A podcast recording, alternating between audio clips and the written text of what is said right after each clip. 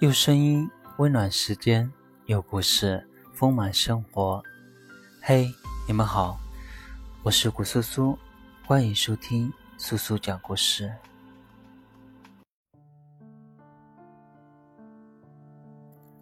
为什么你难以自律？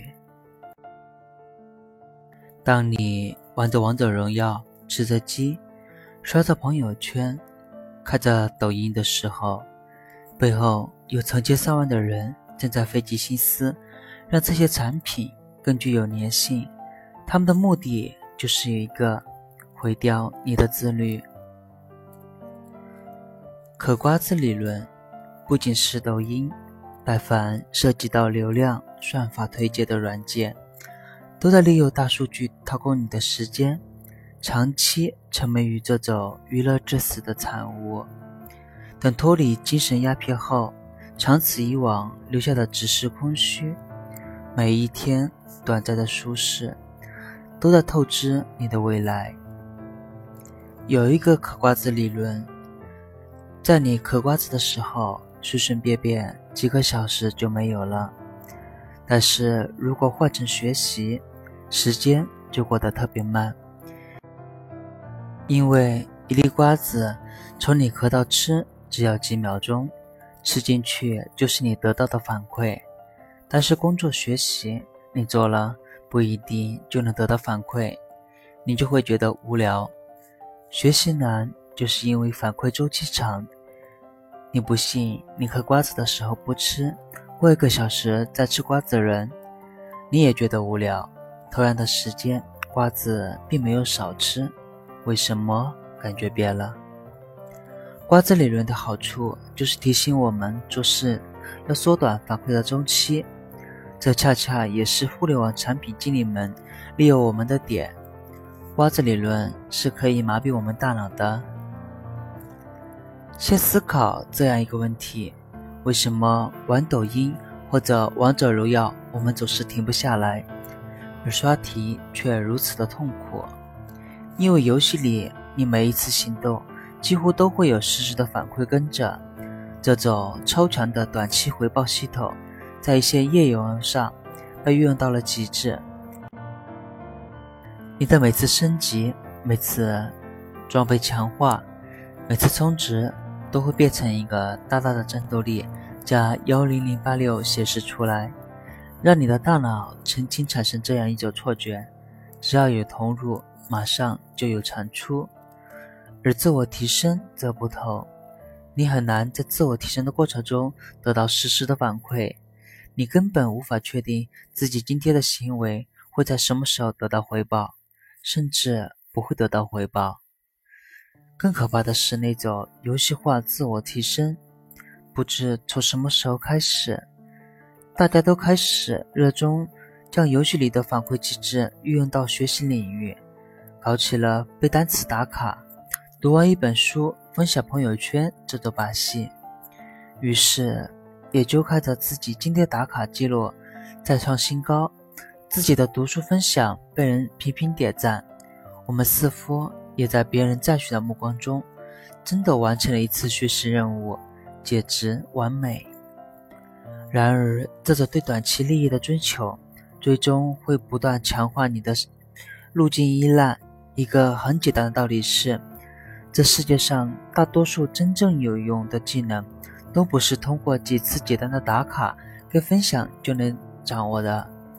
而一旦你习惯了去追求短期回报，那么在这些缺乏有效反馈的长期奋斗项目上，就会迅速失去热情。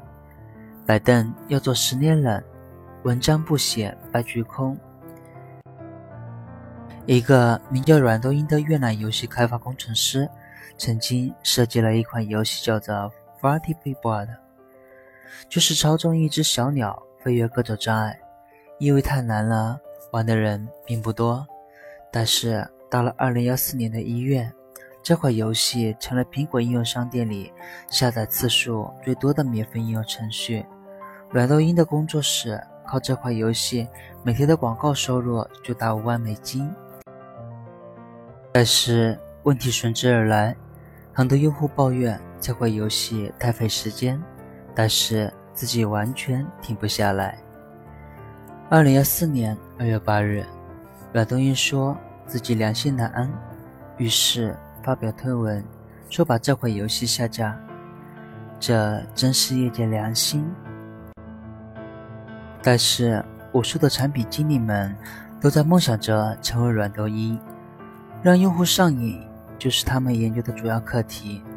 所以，当你玩着王者荣耀、吃着鸡、刷着朋友圈、看着抖音的时候，背后有成千上万的人正在费尽心思让这些产品更具粘性。他们的目的就是一个。毁掉你的自律，只要毁掉你的自律，你就把自己的生命奉献给了这些东西，当然，你也会甘心情愿奉上你的金钱。抖音是如何毁掉你的？亚当·奥尔特写了一本书，叫做《欲罢不能》，揭穿了这些东西背后的阴谋诡计。他们是从六个方面来让你上钩的，分别是设定诱人的目标，提供不可抗拒的积极反馈，让你毫不费力就感觉到进步，给予逐渐升级的挑战，营造未完成带来的紧张感，增加令人痴迷的社会互动。设定诱人的目标意思就是给你一个梦想，从而激励你去挑战。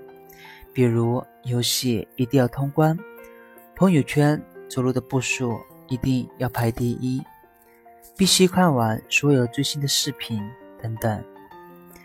人类追求目标的本能，导致很多人仅仅是为了走路的步数，而忽略了自身的身体条件。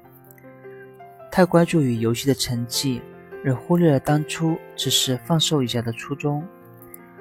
要截掉手机上所有红点通知，而忘记真正要处理的事情；要给所有抖音的新视频点完赞，而不知道看视频的意义又在哪里。提供不可抗拒的积极反馈，比如朋友圈的点赞功能。点赞本身所代表的含义，就是我看到了你发的信息，我很有兴趣。这种被众人瞩目的感觉。让人得到了积极正向的反馈，就会促使他接二连三地发出信息。所以你就不难理解，几乎所有的社交平台都会提供点赞功能，因为你正在被世界关注，所以你需要这方面做得更好。一个人只要被连续点赞，他可能什么都干得出来。让人毫不费力就感觉到进步，比如在吃鸡游戏中，会有很多电脑人陪你玩，你可以轻而易举地杀死他们。那一刻，你会产生一种自己天生就是吃鸡人的感觉。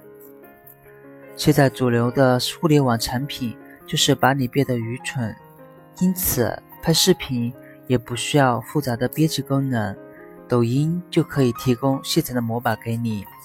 你只需要按照这个动作对对口型，就可以完成一个作品。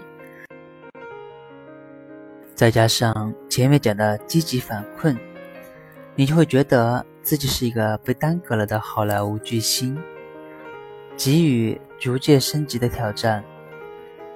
最早引用这个心理来做生意的是各种会员卡，比如你坐飞机有银卡、有金卡、有白金卡。有周身白金卡之类，这种分级会让你不断去挑战更高的级别。后来各种游戏中都会有各种勋章或者级别给予你激励，也是刺激你去尝试更高的挑战。如果你只对你的客户设置一个级别，那完了，你的客户接下来马上就要跑了。未完成的紧张感。是源自于人类大脑连线需要闭合的渴望，这种渴望在心理学叫做蔡格尼克效应。这个效应的重点是，当一个人着手一件事情的时候，会产生一套倾向于实现的紧张系统。完成任务就意味着解决紧张系统，而如果任务没有完成，紧张状态将持续保持。比如你吃鸡的时候，你吃鸡成功是很有乐趣，但远不及你没有吃到鸡来更能刺激你。